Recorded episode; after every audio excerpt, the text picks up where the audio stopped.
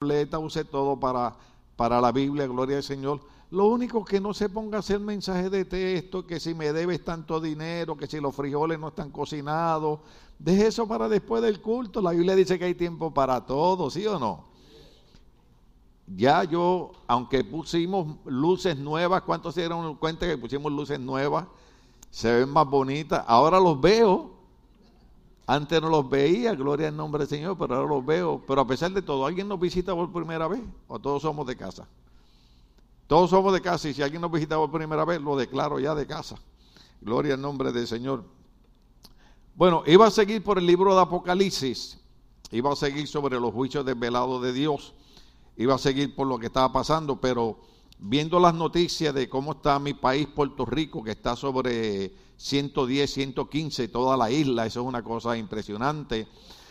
Eh, ver cómo están eh, prácticamente todo el mundo, el, el, este de Estados Unidos está inundado, Nueva York estaba inundado, España, Italia inundado, las carreteras como si fueran el río, nosotros acá estamos sufriendo la calor. Entonces me recordé que cuando hablamos del sexto sello de Apocalipsis, hablamos de los desastres cosmológicos, ¿cuántos se acuerdan? Entonces, lo interesante de esto es que 50 años atrás, cuando nosotros predicábamos de esto, la gente no lo creía porque no, no había señal de nada de eso. Pero 50 años después, hoy, cuando nosotros hablamos de estas señales, el caso es que estamos viviendo. Estamos viviendo que los ríos se están secando, estamos viviendo que el nivel del mar está subiendo, está eh, comiéndose toda la arena, llegando a lugares de casas donde antes no llegaba. Entonces, quiere decir que aunque la gente se burle como se burlaban de Noé. ¿Cuántos saben que la Biblia dice que cuando Noé estaba construyendo el arca, la gente se burlaba de él porque Noé estuvo 120 años construyendo un arca porque venía un diluvio y la gente dice, este hombre está loco hasta que vino el diluvio. Así siempre es. Y nosotros hemos predicado que una de nuestras creencias es que Jesucristo dijo que Él vendría por su iglesia y hay algo que se llama el rastro de la iglesia, el Señor va a levantar la iglesia. Entonces, tomando en consideración todos estos eventos proféticos, es la razón por la cual nos hemos interesado también en nuestra niñez. Y yo quisiera utilizar el primer verso que está en Lucas 18, verso 15 al verso 17. Los muchachos lo van a poner ahí para beneficio de ustedes. Gloria al nombre del Señor. Aleluya. Ya está muy frío, debiéramos apagar los aires. ¿Qué creen? ¿O lo dejamos prendido? ¿Lo dejamos prendido? Gloria al nombre del Señor. Las mujeres, gracias a Dios, no padecen de nada, pero los hombres son los que le dan las calores esas. Alabado sea el Señor. En Lucas, capítulo 18, verso 15 al 17, estoy en la eh, nueva versión internacional, ahí ustedes lo tienen, dice, ajá, también se refiere que era a Cristo, le llevaban niños pequeños a Jesús para que los tocara. Al ver esto, los discípulos reprendían a quienes los llevaban. Lo, importante que hay que ver aquí es que naturalmente lo más lógico es que las personas que llevaban a los niños donde Jesús eran los padres, porque veían que Jesús hacía milagros, veían que Jesús hacía sanidades, veían que Jesús a todo el que tocaba experimentaba algo poderoso, inclusive se enteraron de que Jesús había resucitado una niña. Entonces, naturalmente, los padres querían que Jesús tocara a sus niños. Ese es el deseo que debiera haber en el corazón de cada uno de nosotros. Que nuestros niños desde chiquitos tengan una cercanía, un conocimiento, un acercamiento hacia nuestro Señor Jesús. Yo siempre he dicho, no espere que su hijo tenga 15, 18 años para invitarlo a la iglesia, tráigalo desde chiquito una de las cosas que hacen, y lamentablemente tengo que hacer mención de ello, la comunidad árabe, no todos son malos, pero eh, hay un grupo terrorista que se llama Yihad, que ellos enseñan a sus niños desde chiquitos a creer en su religión.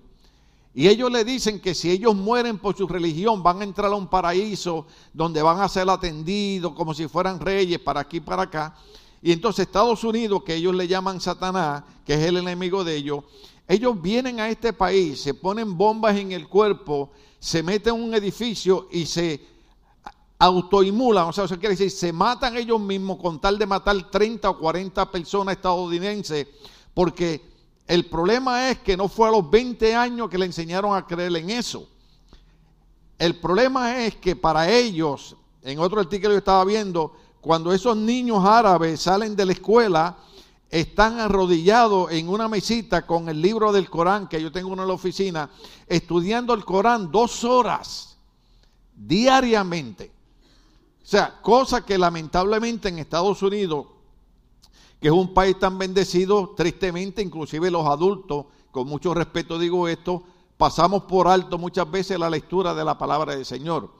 Muchas veces ni siquiera los salmos los leemos. Ahora, los, salmos no son solamente poesía, los salmos tienen mucha enseñanza, Proverbio tiene mucha enseñanza y especialmente las palabras de Cristo tienen mucha enseñanza.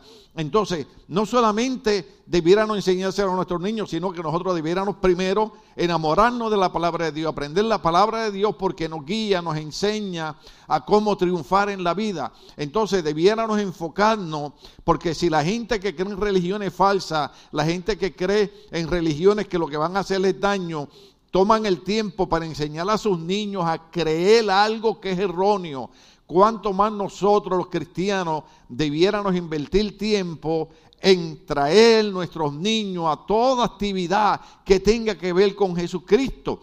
Dese cuenta que los padres traían los niños a Jesús para que Jesús los tocara. Ellos decían, nosotros queremos que nuestros hijos tengan una relación con, el rabino, con, con, el maestro, con ese que hace milagros, con ese que hace señales, con ese que viene a decirnos que ha venido de parte del Padre. Ahora, ahorita yo mencioné, y tal vez usted pensará, pero ¿por qué usted dice que las otras religiones son salvas? Porque Jesucristo dijo, yo soy el camino, yo soy la verdad, yo soy la vida. Nadie, diga conmigo nadie.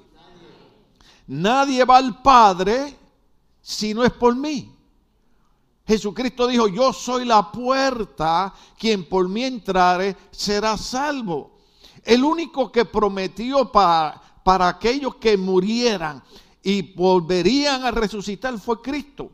Porque Cristo dijo, yo soy la resurrección y la vida, todo aquel que cree en mí, aunque esté muerto, vivirá. Una de las promesas la hemos usado en Tesanolicense y la hemos usado en Corinto un montón de veces, que la Biblia dice que sonará una trompeta y los muertos en Cristo resucitarán primero. El maestro fue el único que habló de que nosotros tendríamos la promesa de la resurrección. Ahora, él no dijo eso para perder el tiempo. Él un día le dijo a los discípulos, me van a agarrar, me van a golpear, me van a crucificar, me van a matar. Pero oigan bien, le dijo Cristo, al tercer día yo me levanto de entre los muertos. Y el tercer día fueron tres mujeres temprano en la mañana y cuando llegaron encontraron que la tumba estaba abierta y habían dos ángeles que estaban allí y aquellos dos ángeles le dijeron a las mujeres, ¿por qué buscan entre los muertos al que vive para siempre? No está aquí, ha resucitado como él había dicho. El maestro había resucitado. Y la Biblia dice que ahora Cristo está sentado a la derecha del Padre. Y dice la Biblia en el libro de Hebreo que vive eternamente para interceder por nosotros. Déjeme, déjeme, déjeme darle un poquito más de espacio ahí. Interceder por nosotros quiere decir que continuamente Cristo le está diciendo a Dios Padre, ahí hay un hombre que se llama José Mejías, ese es mi verdadero nombre, Tim es mi apodo de barrio cuando yo era un sinvergüenza, un bandido y, y nunca me lo quité para que la gente supiera las cosas buenas que hace Dios con uno. Pero continuamente Cristo le dice al Padre, ahí está mi hijo, no es perfecto, a veces la riega, a veces comete errores, a veces come lo que no debe de comer. a veces pasa por la ventanilla 4. Algunos saben lo que estoy hablando, otros no. no es que es que hay unos hermanos que van a comprar tacos. Y, y cuando los ordenan Lo puedo decir, lo puedo decir. Tengo que pedir permiso, tengo que pedir permiso. Y de momento se le dice, eh, fulano, no voy a decir nombre. O digo nombre. Digo nombre. Fulano, ah, como les gusta. Ay, nosotros los cristianos no nos gusta el chisme, pero como nos distrae. Fulano, ventanilla 4, ventanilla 4, sus tacos de tripa y de seso ya están listos. Yo no sé cómo usted come eso, hermano. Y yo soy medio mexicano, ¿sabe? Mi nombre es José. En México no hay nadie que se llame José. y después soy Mejías. Una vez en Tijuana me pararon. Yo venía cruzando, me dijeron, eh, ¿qué ciudadanía? Le digo, American citizen. Y me dijeron, please stop right there in that corner. Me tuvieron como dos horas registrándome. Hasta que encontraron la Biblia, me dijeron, ¿usted es cristiano? Le digo, sí, yo soy ministro de evangelio. Me dejaron él, me dice, bueno, como su nombre es José Mejía y viene en un carro, pues pensábamos que venía trayendo gente para acá, me dijeron. Aunque yo una vez fui coyote, usted no sabía eso. Oh, sí, yo, yo por mi gente hago cualquier cosa, mi esposa se lo puede decir. Yo una vez fui a Tijuana, en el primer año yo estaba aquí y había que pasar dos personas para acá y yo fui hasta Tijuana solo en mi carro y la señora que estaba allí, yo le dije, usted es mi esposa y esta muchachita que viene, usted es mi hija. Y cuando llegué allí, bien tranquilo, me dijeron, citizenship, American citizen, my wife and my daughter. Go ahead. Y pasamos, hermano. Pero el problema es esto, que todavía no me han pagado. ¿Qué, qué es lo que queremos decir? Jesús no solamente dijo las cosas por decirlas, sino que Jesús probó con su resurrección que todo lo que él había dicho era cierto y que nosotros no estamos en un camino equivocado, sino que estamos en el camino a la verdad, estamos en el Evangelio, porque el Evangelio significa buenas noticias. Y el apóstol Pablo decía, y las buenas noticias es que Cristo Jesús vino al mundo a morir por los pecadores. Por eso es que Cristo continuamente está intercediendo por nosotros delante del Padre. Él ve que fallamos, Él ve que cometemos errores, pero continuamente Cristo está diciendo, yo morí por Él, yo morí por Él, yo morí por Él, yo morí por Él. Y cuando Cristo nos mira, no nos ve a nosotros, ve la sangre de Cristo cubriéndonos a cada uno de nosotros. Y yo daría gracias a Dios porque la sangre de Cristo nos limpia de todo pecado. Le servimos a Dios porque no hay más nada que hacer. Venimos a la iglesia no porque no hay más nada que hacer, sino porque lo que hizo Cristo no hay precio para pagar lo que él hizo por cada uno de nosotros. Entonces traían a Jesús, dale otra vez para el verso 15 un momentito, gracias, esta gente son maravillosas. También le llevaban niños pequeños a Jesús para que los tocara. Niños, que, de, ¿cómo eran los niños? Eran pequeños, eran pequeños. Durante los cinco días de BBS, ¿cuántos niños pequeños vimos aquí? ¡Uh! Aleluya y pasaba y se llenaba todo esto aquí de los niños brincando y bailando. Y cuando la pastora dijo que el viernes era el último día, yo vi la tristeza en la cara de los niños. Vi como que, ah. Un día yo estoy esperando que cuando yo diga, vamos a despedir el culto, los hermanos digan, ah. Ahora cuando yo digo, el culto va a terminar, los hermanos dicen, aleluya. Pero ¿qué es lo que pasa? Traían los niños cuando eran pequeños a Jesús para que los tocara. Al ver esto, los discípulos reprendían a quienes los llevaban. O sea, los discípulos eran los adultos, eran los mayores. Entonces se les olvidaba algo. Los niños son el futuro de una nación. Por eso es que dijimos aquí durante BBS, enseña al niño de ahora para que no tenga que castigar al hombre de mañana. Ve una de las cosas que alguien puso en una de las redes sociales es que muchas veces vamos a las cárceles, yo iba mucho, yo todos los domingos iba a las cárceles a dar servicio. Entonces, vamos a las cárceles y llevamos Biblia para que los presos lean la Biblia y conozcan que hay un Dios que les ama y que hay un Dios que no importa lo que hayan hecho, está dispuesto a perdonarlos y ayudarlos a superarse en la vida. Pero usted no cree que sería más conveniente agarrar a los pequeñitos y enseñarles la palabra de Dios desde pequeñito para no tener que ir a llevarle una Biblia a la cárcel? Es más conveniente.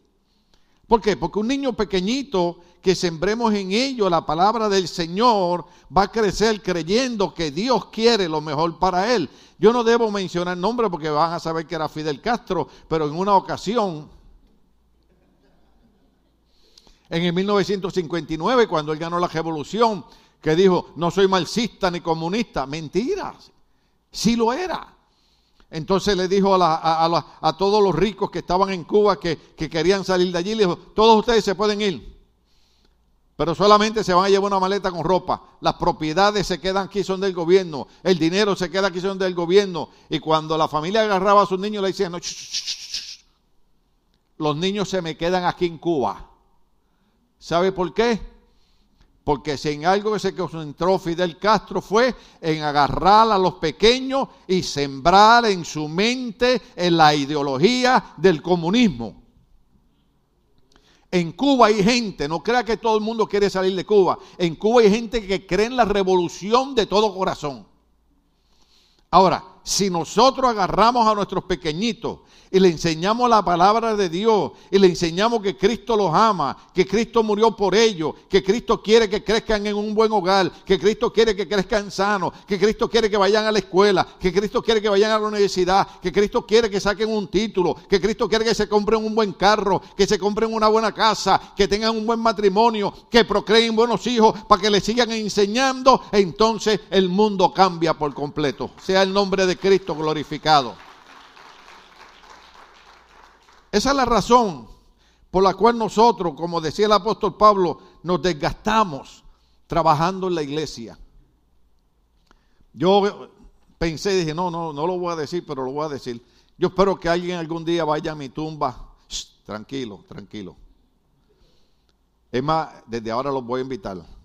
Noviembre 24 del 2024 está invitado para mis 70 años.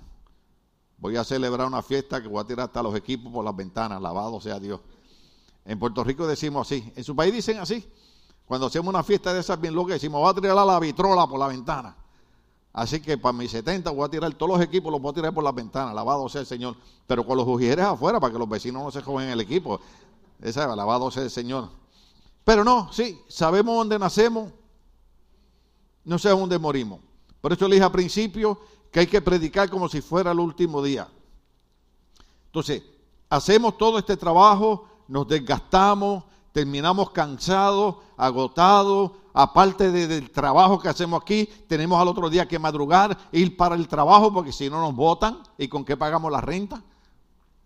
Pero un día, un joven que se gradúe de la universidad va a decir, Doy gracias a Dios por Ministerio Bautista Logo y toda la gente de esa iglesia que cuando yo era un niño de seis años invirtieron tiempo en mí para que en vez de yo ser un drogadicto, un pandillero, un prisionero, fuera un hombre triunfante y de éxito en la vida. Nos van a dar gracias por lo que hicimos por cada uno de ellos. Sea el nombre de Dios glorificado.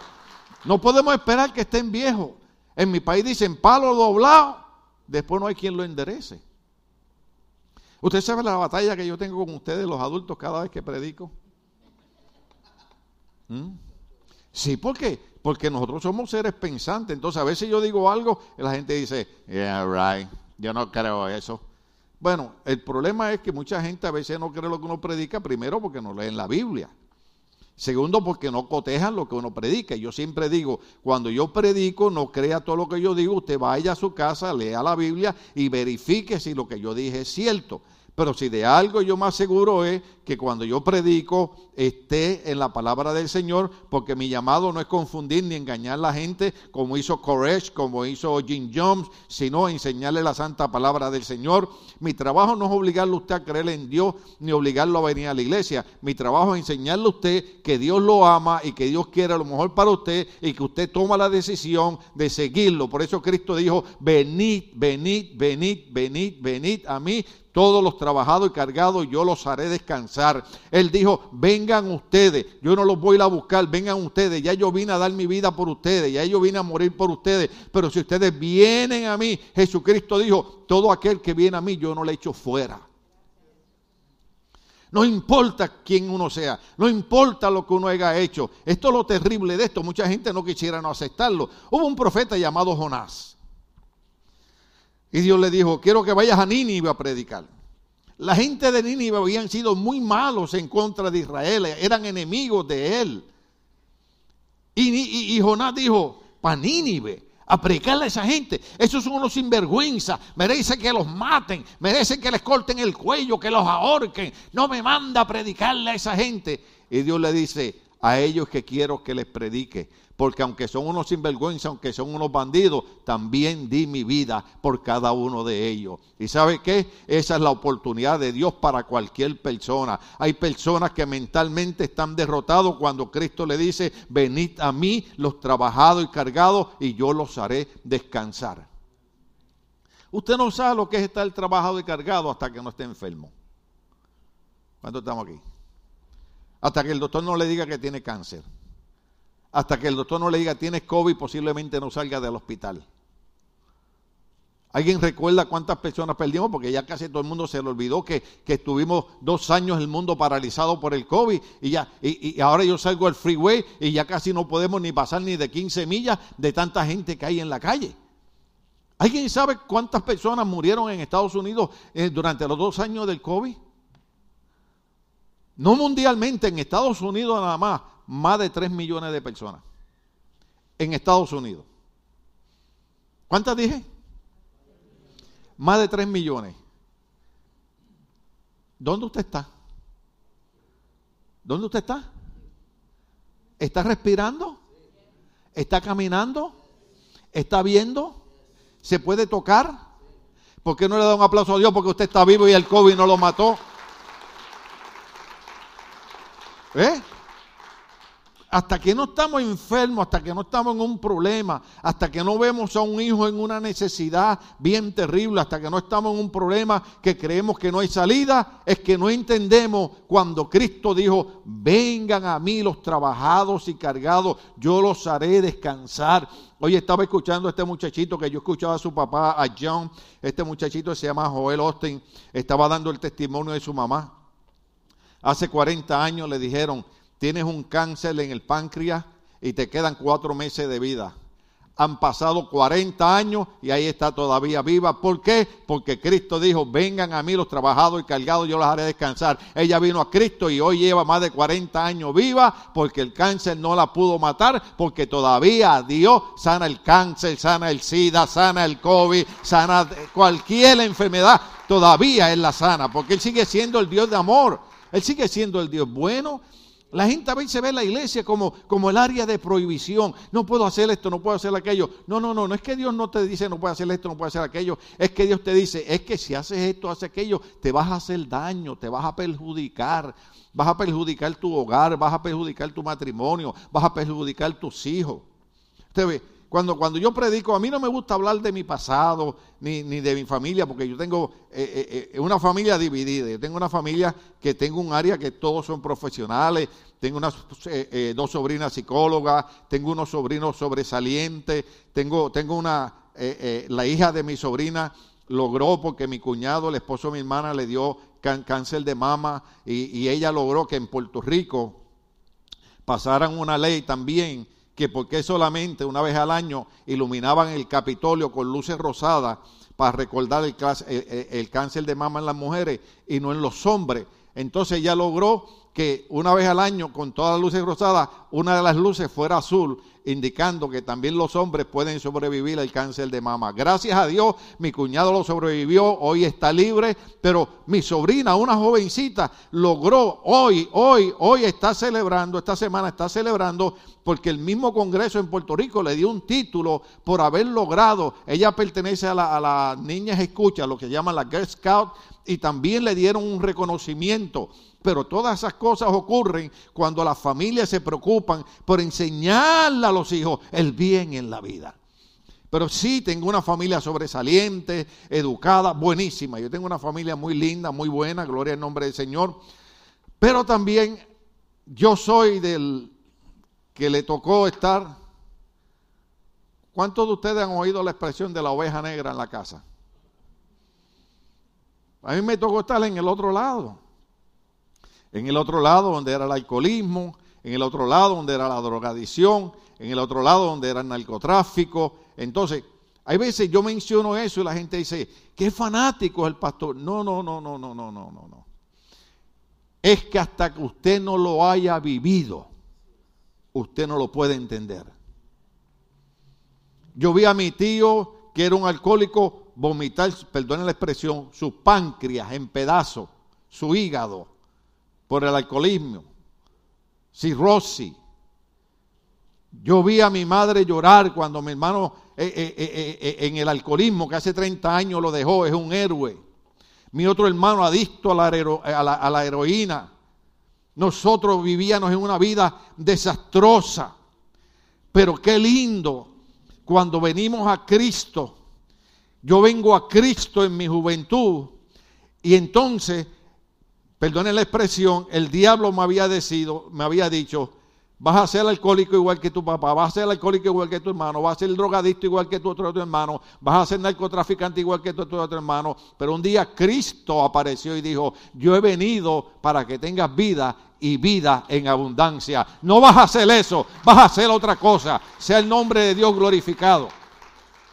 Cuando nosotros hemos vivido una vida desastrosa, cuando nosotros hemos estado cansados y cargados y el Señor extiende su mano y nos levanta y transforma nuestra vida y transforma nuestro futuro y tú te casas y tienes un matrimonio lindo, gloria al nombre del Señor y creas y, tienes hijos y ves que tus hijos crecen bien y ves que tus hijos tienen tienen tienen tienen hijos y te conviertes en abuelo, gloria al nombre del Señor y después ves que una de tus nietas crece y también tiene hijo y te hace bisabuelo.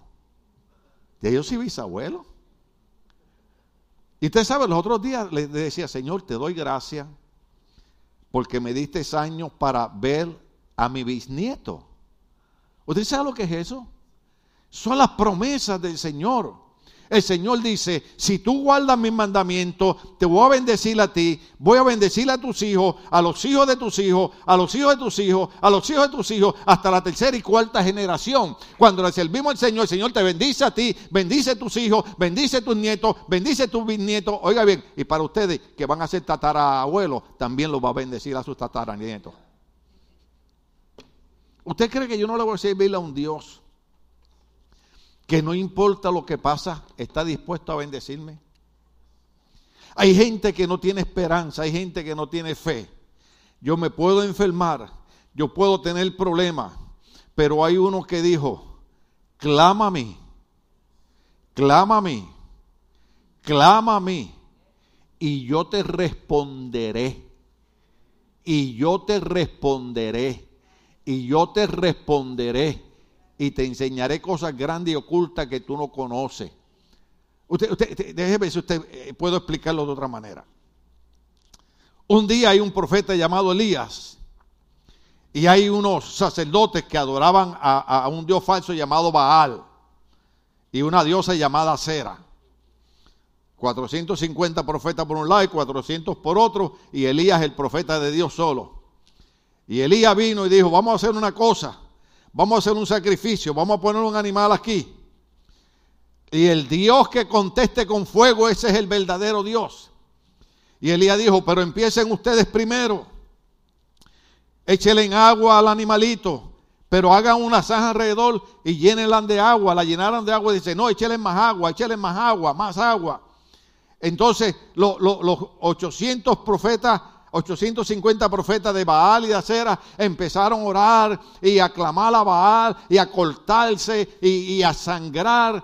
Y Elías, el profeta de Dios, le decía, tal vez él está durmiendo, griten más alto. Ni Baal ni Acera nunca contestaron, porque la Biblia dice que los ídolos tienen oídos y no oyen, ojos y no ven, manos y no tocan. Pero de momento Elías dijo, ¿se cansaron ya? Sí. Entonces Elías solo le dijo, Jehová Dios de los ejércitos, para que este pueblo sepa que tú eres el verdadero Dios, contesta con fuego. Y dice la Biblia que cayó una llama de fuego que consumió el animal, consumió el holocausto, el altar y evaporó todo el agua que estaba allí. Ese es el Dios de nosotros. El Dios de nosotros tiene ojos y ve, oídos y oye, manos y toca, pies y camina y responde cuando clamamos a Él. Esa es la diferencia. No es no tener problemas, no es no tener dificultades, no es no tener enfermedades, es tener a un Dios que en medio de esas situaciones te contesta. Fíjense que él dijo en una ocasión algo bien sorprendente. Jesucristo dijo, si tú tienes fe y tú crees, tú le puedes decirle a este monte, quítate y échate a la mar. Dice, eso es una locura. Pero acuérdese que el Señor está hablando hiperbólicamente, o sea, está hablando de una manera eh, exagerada, grande, para ver si nosotros logramos comprender, a ver si logramos captar la idea. de que cuando nosotros chocamos con algo que quiere impedir que recibamos la bendición de Dios, podemos decir por fe en Jesucristo, yo ordeno que ese problema se salga de mi medio. ¿Y sabes qué dijo Jesús?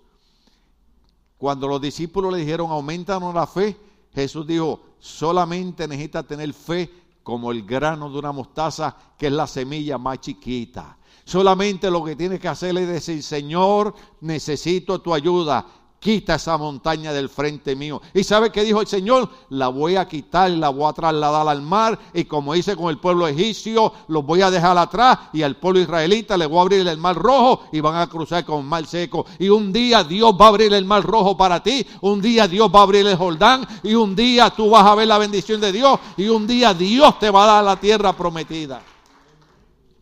Porque muchas veces pensamos que servirle a Dios es perder el tiempo. Déjame decirte algo, déjame decirte algo. Cuando dije tierra prometida sentí algo por el Espíritu. Hay gente que está esperando recibir algo de Dios. Y hay gente que está por tirar la toalla. Y hay gente que se está desanimando. Y hoy Dios te dice, de la misma manera que abrí el mar rojo y crucé al pueblo por, el, por tierra seca y le entregué la tierra prometida, también a ti te voy a entregar lo que te he prometido. También a ti te voy a entregar lo que te he prometido. Ese, es el Dios de nosotros. Por eso es que estos padres de una manera inteligente dijeron, queremos traer nuestros pequeños a este hombre. Queremos que este hombre toque a nuestros pequeños. Dice, también le llevaban niños pequeños a Jesús para que los tocara. Al ver esto, los discípulos reprendían a quienes los llevaban. Pero qué locura, perdónenme la palabra, qué estupidez. ¿Cómo usted va a impedir que los niños vengan a Jesús? Si ese es el futuro de una nación. Es como ahora mismo alguien puso en las redes sociales, eh, alguien puso en dónde? Yo no fui, ¿ok? Yo no sé ni usar el Facebook. Los otros días abrí el Facebook y tengo como 500 peticiones de amistades. Yo dije, ay Dios mío, esta gente pensará que yo no quiero saber de ellos. Pero si lo único que yo sé es poner el culto de la iglesia y like, no like, like, no like. Debieran poner algo ahí, la gente lo está pidiendo de no me gusta, porque hay gente que pone cosas que... Yo le digo a Che Cindy, yo veo personas que dicen que son cristianos y ponen cosas que yo, Dios mío, ni yo ni en el mundo de pecado haría una cosa así. Y ellos las ponen como comerse un dulce. Los otros días vino una muchacha y puso algo ahí. Yo dije, pero, pero si esta muchacha yo la vi en no, no de aquí, gracias a Dios, la de aquí somos calidad. Y, yo digo, pero, pero esta muchacha está loca. Mire lo que está poniendo. El mensaje que yo le termino a los niños, ¿cuál fue? ¿Se acuerdan? Lo que tú pones en la mente de un niño es lo que él va a creer.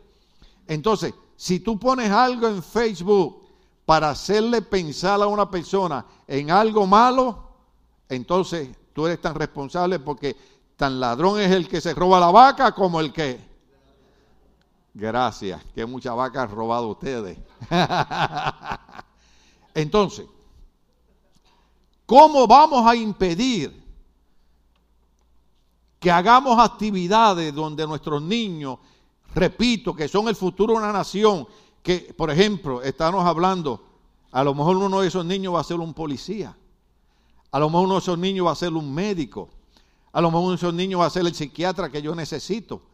Porque no es dentro de 20 años, lo necesito ya, porque para bregar con ustedes hay que estar, mire, cucu, cucu, cucu. Ustedes son la mejor iglesia del mundo, usted sabe que estoy bromeando. Pero uno de esos niños va a ser exitoso en la vida. Yo siempre los canso con algo, estoy a punto de terminar porque creo que ya las tripas nos están jalando. Mi tía que está con el Señor me llevaba a la primera iglesia bautista de la calle Victoria en Ponce, Puerto Rico. Cuando yo menciono Ponce, estoy hablando de la tierra prometida, ¿ok? Aleluya. De hecho, aquí lo tengo en la mascarilla, mire, Ponce. Y el, emblema de nosotros es un león sobre una Biblia. ¿Ok? Eso es impresionante. Entonces, ella me llevaba a la iglesia bautista me llevaban a la escuela dominical, al, saloncito de atrás. Era una iglesita a la mitad de esto, como decir este ladito así. Y, el salón era la mitad del, del salón memorial atrás, de la cocina. ¿Sabe cuántos estudiantes tenía esa maestra? Cuatro. Cuatro estudiantes. Pero algo nunca se me olvida de ella. Que ella daba la clase como si hubieran 400. Daba la clase con una pasión, daba la clase con un amor, daba la clase con una dedicación. Pareciera ser que ella entendía, uno de estos cuatro va a dar fruto. Yo no sé de los otros tres, pero de aquellos cuatro Hoy hay uno que lleva 50 años alcanzando almas para Cristo y transformando la mente y los corazones de la gente. Por una maestra que creyó que valía la pena darle clase aunque fuera cuatro niños nada más. Hay otros que dicen, ay no, si no vienen 40 no doy la clase. Dale la clase aunque sea uno. ¿Ah? Yo he estado, eh, no lo iba a mencionar, pero tengo que mencionarlo yo he estado en Panamá predicando, dando conferencias, fuimos a Panamá. Y entonces, hoy no sé a quién irle, porque hoy juega Panamá con México.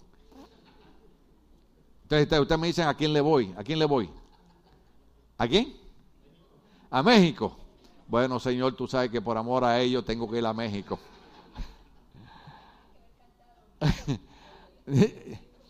Pero eso es si usted coopera con la actividad de hoy.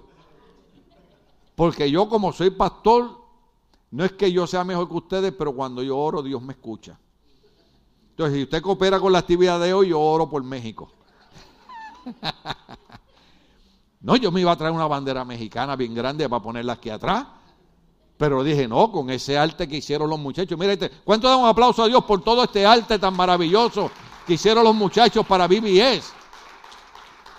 Esto es increíble. He estado en Panamá, he estado en Perú, he estado en Venezuela, he, estado en San Salvador. Oiga, y hasta comí puse en la puerta el diablo. A los salvadoreños saben lo que estoy hablando. He, estado eh, eh, en Bogotá, Colombia. He estado eh, en México.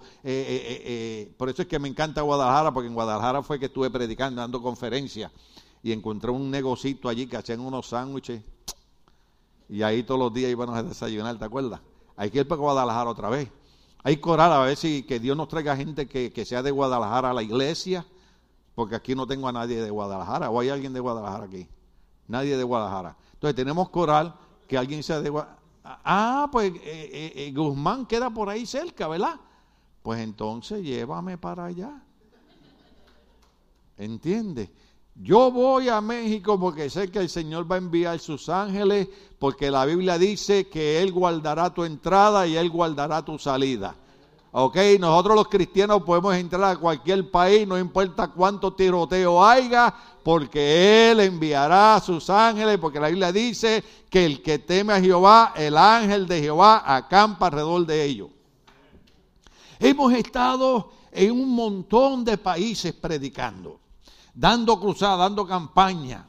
Hemos visto gente venir a Cristo eh, eh, eh, en 25 años. Nadie sabe esto. Por ejemplo, si usted llama a Puerto Rico a mi discípulo, al pastor que está en la iglesia que dejamos en Puerto Rico, él le va a decir que de mi ministerio nosotros tenemos ocho pastores. Ocho pastores que empezaron conmigo cuando tenían 19 años. Hoy esos ocho pastores están todavía sirviendo a Dios, teniendo iglesia en Puerto Rico, en New Jersey, en Filadelfia, en Nueva York. ¿Por qué? Porque yo dediqué mi vida, porque hubo una maestra que creyó que un niño iba a ser transformado por el poder del Evangelio. Oh, sea el nombre de Dios glorificado. Por eso, por eso que el apóstol Pablo decía, yo no me avergüenzo del Evangelio, porque el Evangelio es poder de Dios para salvación a todo aquel que cree. Qué pena que tengamos que terminar. Pero déjeme, déjeme leerle este verso rápido. Eh, pásamela ahora el 16, gracias, ustedes son formidables. Pero Jesús, diga conmigo Jesús. Pero Jesús llamó a los niños. ¿Qué hizo Jesús? Llamó a los niños. ¿Qué quiere decir eso? Que para Jesucristo los niños son importantes. El Salmo 139, yo se lo dije a ustedes, cuando, cuando, cuando habla del embrión que está en el vientre de la mujer. ¿Sí lo dije bien? ¿Es en el vientre? ¿O es en la placenta? La placenta es parte. Entonces hay gente aquí que votaron el bebé y dejaron la placenta. ¿Me perdonan esa? ¿Cuándo me perdonan? Te tiene que amarme. Eh, es, que es que como me junto con ustedes se me pegan esas cosas. Yo no era así. Ustedes me han corrompido, hermano. Sea el nombre de Dios glorificado. Pues dice que el embrión dice, mis ojos te vieron desde antes de nacer y tú me entretejiste en el vientre de mi madre. Quiere decir que cada persona que ha nacido, Dios lo formó en el vientre de una madre. Por eso es que nosotros no creemos en este relajo, entendemos situaciones médicas, entendemos ciertas condiciones, pero no creemos en este relajo de estar abortando niños por puro chiste. ¿Cuántos estamos aquí? Déjeme repetirlo. Entendemos las situaciones médicas, entendemos ciertas condiciones y sabemos ciertas cosas que pasan, pero por puro chiste, como hizo la muchachita aquella en, el famoso prom, ¿se acuerdan? que estaba embarazada y fue al baño, abortó al niño, dejó al niño en el, en el toile del baño y se fue y siguió bailando como si nada hubiera pasado. Que si Dios perdona eso, sí, una persona que se arrepiente de su pecado, Dios lo perdona, pero la mayoría de la gente en la sociedad hoy en día ni siquiera le quieren pedir perdón a Dios por el mal que están haciendo. Para Jesús, los niños son importantes. ¿Por qué? Porque fueron creados por su padre en el vientre de la madre. Son la imagen de Jesús. Nosotros somos los únicos que hemos sido creados a la imagen y semejanza de Dios Padre. Si existen o no existen los extraterrestres, eso es otro, eso es otro punto. Pero los únicos que hemos sido hechos a la imagen y semejanza del Padre somos nosotros. Nosotros somos igual que el Padre, nosotros podemos pensar, podemos tomar decisiones. Entonces Jesús se interesa por los niños. Entonces usted me va a decir a mí que Jesús se interesa por los niños y nosotros no nos vamos a interesar por hacer algo por los niños. Mire, yo vi, yo vi, déjeme repetirlo, es que, es que yo, terminaba matado, hermano. Yo terminaba, decía, ay, pastor, pues nosotros lo veíamos en la oficina. No, eso eran los ratitos, usted me veía en la oficina. Yo me pasaba mirando por la ventana, yo iba atrás, yo salía al parking, yo iba allá. ¿Usted sabe por qué? Por dos razones. Número uno, la razón por la, la, manera que guía la gente. Gracias a nuestro hermano Maldonado, el Rafi y, todos los muchachos que nos ayudaron ahí. hasta yo me iba con una lámpara ahí cuidando que bajaran el tráfico. Pero también andaba velando. ¿Usted sabe por qué? Porque si usted entra en la página, nosotros estamos rodeados de hombres que están acusados de pedofilia. ¿Usted sabe lo que es eso? de hombres que abusan de niños sexualmente. Entonces yo me pasaba dando vueltas, velando, a ver si había alguien raro o había alguien sospechoso, porque cuando se da una escuela de vacaciones y tenemos tantos niños como que teníamos aquí, alguien puede acercarse a ver qué puede pasar. Y terminábamos cansados, matados. Llegábamos a la casa como si hubiéramos trabajado 36 eh, horas corridas. Pero cuando usted veía eh, eh, eh, la cuestión de los niños. Es más, hubo un niño, hubo un niño bien inteligente. No, no, no lo voy a decir, no lo digo. Es que eso es lo que me gusta de ustedes, que les gusta lo mismo que les gusta a mí. Cometimos un error. ¿Cuántos saben que rales de humanos? Compramos cuántos juguetes que eran los especiales, dos nada más. Ok, había uno bien grandote, bien grandote. Y ese era un premio especial. Y todos los niños agarraban premios y premios y premios y juguetitos y todas esas cosas. Pero por alguna razón, oiga, usted cuando era chiquito le pasaba igual. Usted se estaba comiendo una paleta y estaba codiciando la del otro. ¿Sí o no? Cuando yo era chiquito, en mi país, los pasteles, los bizcochos, los cakes, las tortas costaban 50 centavos. Y nos invitaban a los cumpleaños los niños. Y usted nos veía ahí pegado al lado de la mesa mirando el bizcocho. Entonces, los niños con tantos juguetes que habían, todos querían ese juguete nada más. y yo le dije a Cindy, el otro año vamos a tener que comprar todos iguales. Oiga, y hubo un niño inteligente, inteligente, pero brillante. ¿Como cuántos años tiene? ¿El? ¿Ah? Seis años. Seis años. Seis años, hermano. Y llamó a la pastora. Y le dijo, pastora, el juguete ese que se lo ganó el niño, yo vi cuando combinaron todos los tickets para llevárselo. Y Cindy dice, ¿cómo combinaron los tickets? Si él no tenía suficientes tickets, lo juntó con otro para llevarse el juguete. Y Cindy le dice, it's, okay, it's nothing we can do, it's just a toy. Y él le dice, yeah, it's a toy, but I want you to know what happened. Y yo dije, oh my God, seis años. ¿Qué significa eso? Que los niños son unas esponjas y se fijan en todo lo que hacemos y en todo lo que ocurre. Por eso hay un cántico de, Dani Berrío, bien bonito, que, le, que eh, en el cántico él ora al Señor le dice, Señor, yo quiero ser más como tú porque mi hijo quiere ser más como yo. Y entonces yo quiero que él sea un buen niño. Jesús se interesa en ello. Entonces Jesús le dijo, dejen que los niños vengan a mí y no se lo impidan, no se lo impidan, porque el reino de Dios es de quienes son como ellos, sea el nombre de Dios glorificado. El reino de Dios es de quien son como ellos. Quiere decirlo, usted, usted ha leído el verso que dice, es más, creo, creo que lo tengo aquí, dice, de cierto digo que el que no recibe el reino de Dios como un niño no entrará en él. Porque la Biblia dice que nosotros tenemos que ser como los, los niños. Entonces termino con jueces capítulo 2, verso 10. Qué pena que tengamos que terminar. Jueces capítulo 2, verso 10. Hubo un problema. Dice, también murió toda aquella generación. ¿Murió qué? Toda aquella generación y surgió otra que no conocía el Señor ni sabía lo que él había hecho por Israel. Dicen los que, los que saben, yo estoy tratando de aprender, que una generación se compone de 40 años.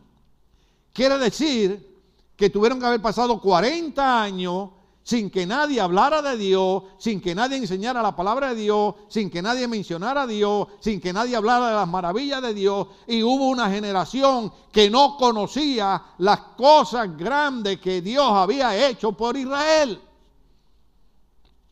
Entonces, nosotros tenemos un trabajo.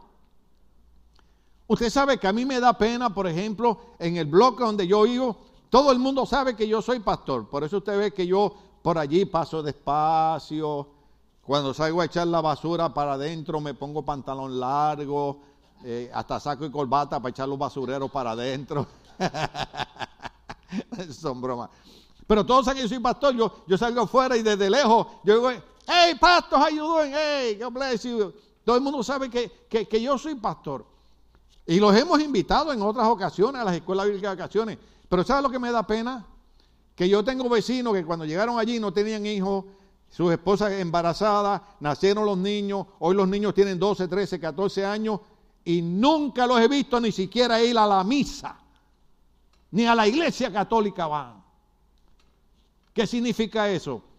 Que se está levantando una generación, voy a hablar ahora de California, una generación que lo menos que tiene es interés en conocer las cosas del Dios que hace maravilla. Entonces ustedes y yo, Ministerio Bautista Logo, tenemos un compromiso con el Señor.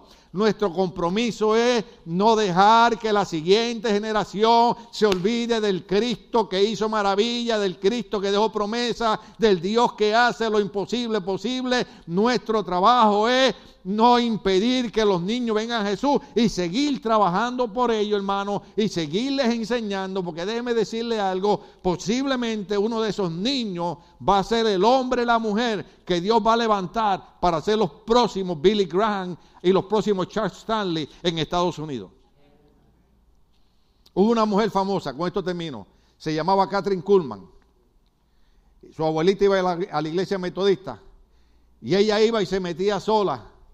Eh, Gio, perdona que te voy a usar como ejemplo, ¿verdad? Pero cuando Gio era chiquito, Gio se llevaba a los niños al, cuarto de arriba. Y entonces nosotros orábamos mucho por la gente, y la gente caía al piso bajo el poder del Espíritu Santo y hablaba lengua. Y Gio venía y ponía un banquito y se trepaba en el banquito y paraba a todos los niños allí. Y se llevaban unas mantitas. Y Gio era chiquito. Y ahí empezaba a ir a papá, y le ponían las manos y los niños se tiraban al piso. Pero hoy esos niños todavía están aquí y fueron los voluntarios de la escuela bíblica de vacaciones. Sea el nombre de Dios glorificado, porque le enseñamos que no se olvidaran de las maravillas que hacía el Señor. Entonces Catherine Kuhlman se metía sola a la iglesia a predicar. Desde los nueve añitos se metía a predicar. Era en la época que, las mujeres eran un cero a la izquierda, no podían hacer nada para aquí para acá. Pues a esa mujer que los hombres creían que no iba a hacer nada, esa mujer Dios la levantó y la convirtió en una de las predicadoras que hacía más milagros alrededor del mundo como nunca nadie antes había sido conocido. Quiere decir que entre nosotros los adultos todavía hay gente que Dios puede levantar y usarlos con poder y en los adolescentes y en los niños tenemos que seguir trabajando con ellos porque no podemos dejar que ellos olviden al Dios que hace maravillas. Por eso es que hemos cantado muchas veces ese corito que dice, ¿y qué hizo Dios? Hizo maravilla. ¿Y qué hace Dios? Hace maravilla. Así que lamentablemente terminamos el culto. Estamos de pie. Gloria al nombre del Señor. Aleluya. Dios es un Dios bueno.